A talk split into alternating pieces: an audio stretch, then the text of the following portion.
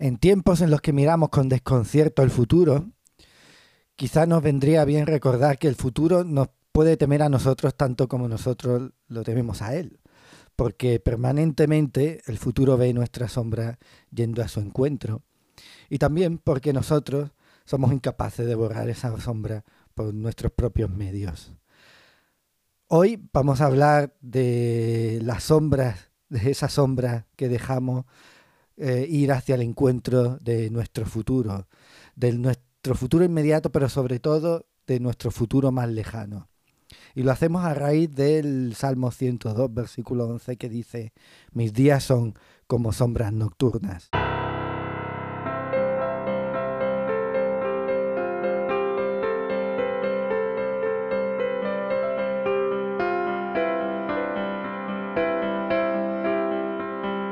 Soy Daniel Jándula y esto es Intervalos.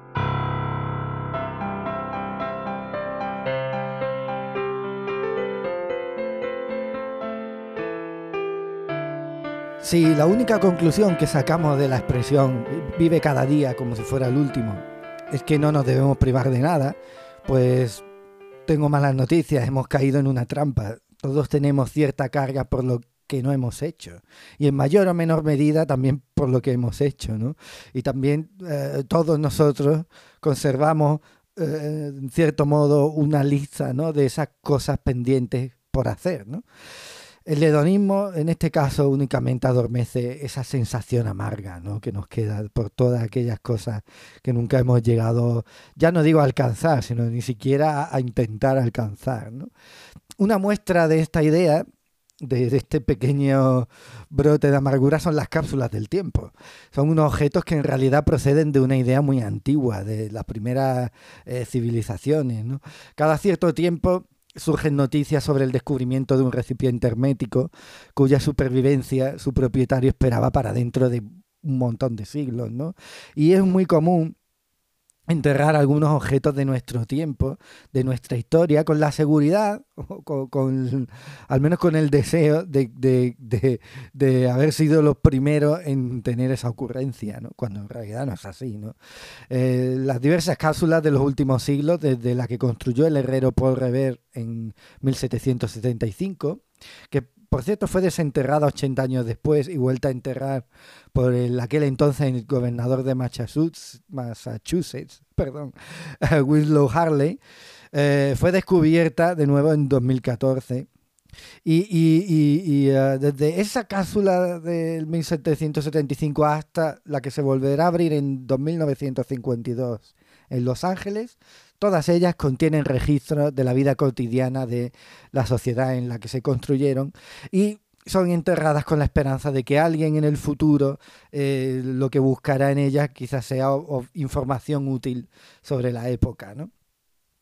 Pero todas encierran también un anhelo muy actual, ¿no?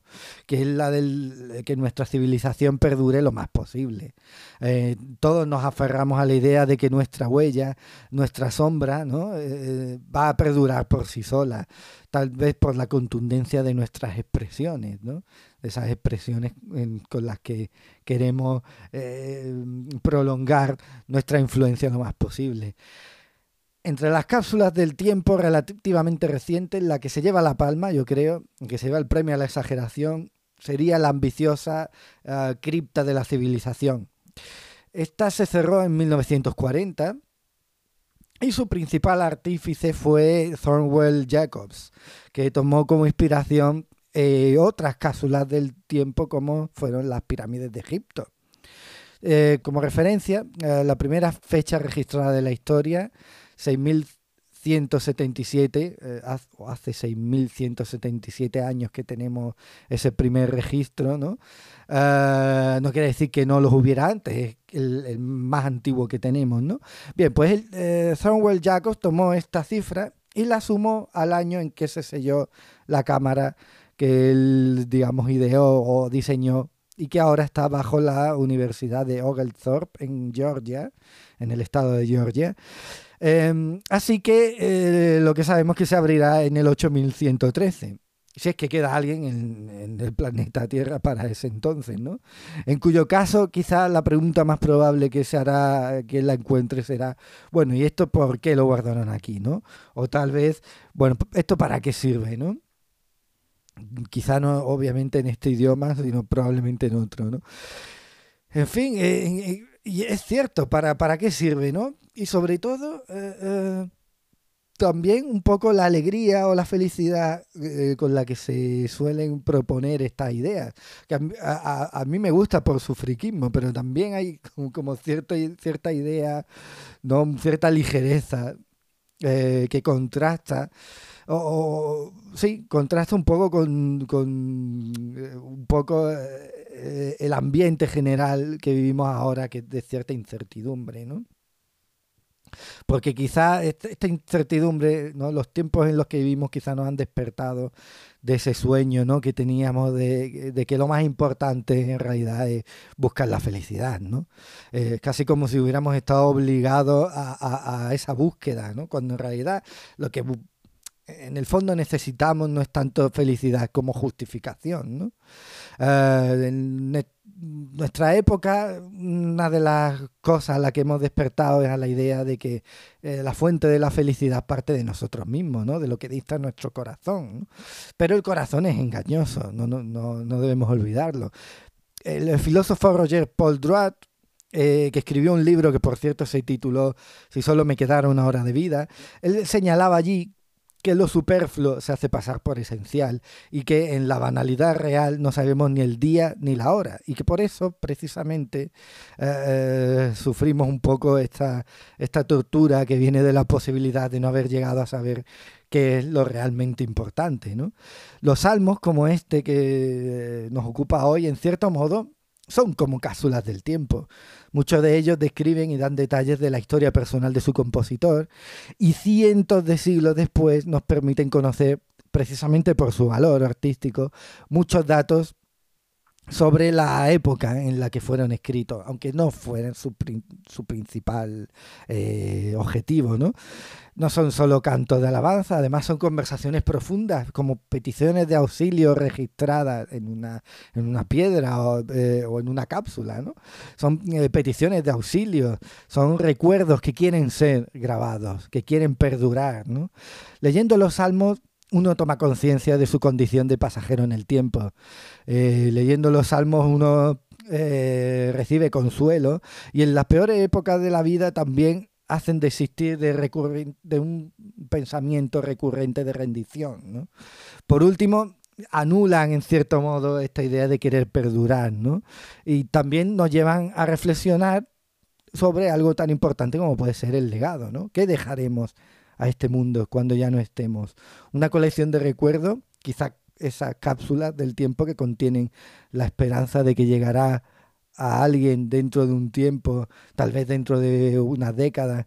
Y, y, creo que mentiría si dijera yo ahora mismo que no deseo que me sobrevivan al menos unas cuantas décadas muchas de las cosas que, que he ido dejando, ¿no? Pero ¿Y si no tuviéramos tiempo para dejar algo como un libro? Si no tuviéramos tiempo para, para, diseñar, construir y, esconder una cápsula del tiempo, ¿no? son cosas que requieren una inversión importante de horas. En fin, con tan poco tiempo como es que quizás tenemos para el intervalo, las preguntas se nos amontonan.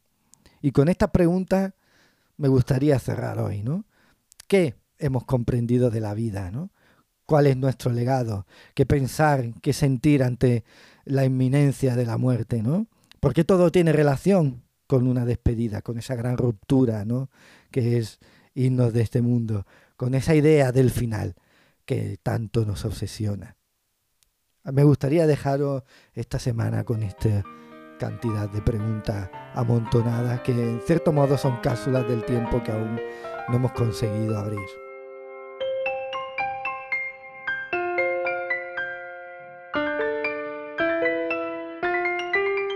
Intervalos está producido por Suburbios, plataforma cultural y editorial.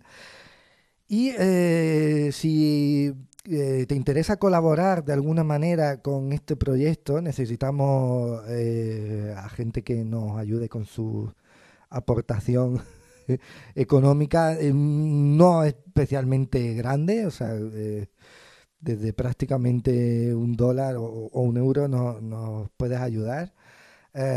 Para más información sobre cómo hacerlo, yo os invito a que entréis en suburbiosblog.wordpress.com.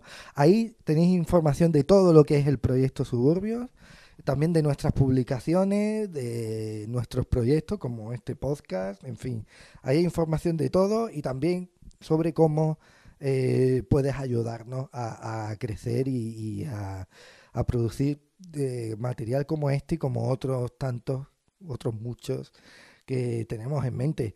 Muchas gracias por escuchar y nos escuchamos en el próximo intervalo.